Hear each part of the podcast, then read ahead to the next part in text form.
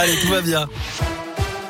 On commence avec un mot de trafic et quelques perturbations en ce moment à l'entrée du tunnel sous Fourvière dans l'agglomération lyonnaise. Ça se passe sur l'axe M6 en direction de Marseille. On a 4 km de retenue.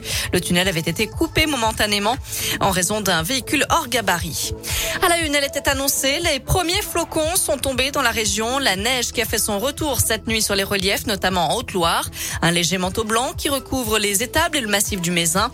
Et puis des routes qui restaient tout de même praticables. Attention quand même d'être bien équipés.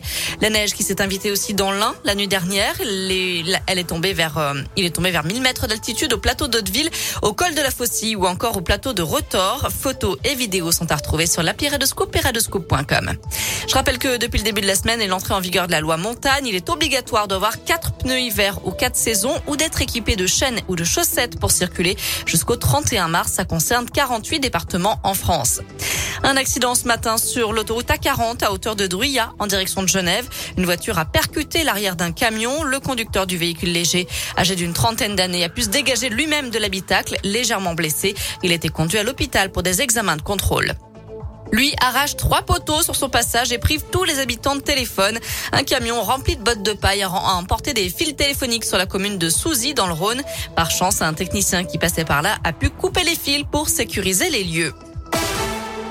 Dans le reste de l'actu, Éric Dupont-Moretti reste mis en examen pour prise illégale d'intérêt. Décision de la Cour de justice de la République. Le garde des Sceaux est soupçonné d'avoir profité de sa fonction pour régler ses comptes avec des magistrats quand il était avocat. Les femmes travaillent gratuitement depuis 9h22 ce matin à cause des inégalités salariales persistantes selon un collectif féministe. Une date et une heure calculées comme tous les ans depuis 2015 à partir de statistiques européennes sur l'écart de salaire femmes-hommes à poste égal. Une différence de 16,5% en 2021, soit un point de plus qu'en 2020.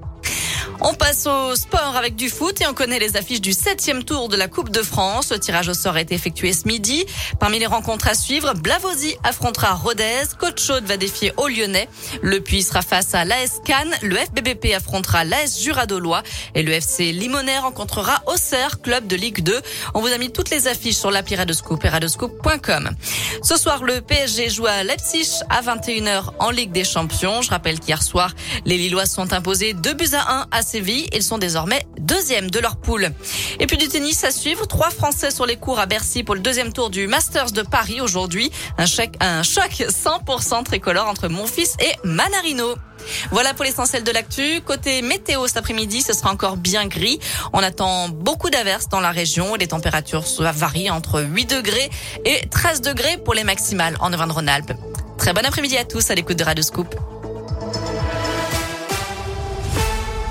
Merci.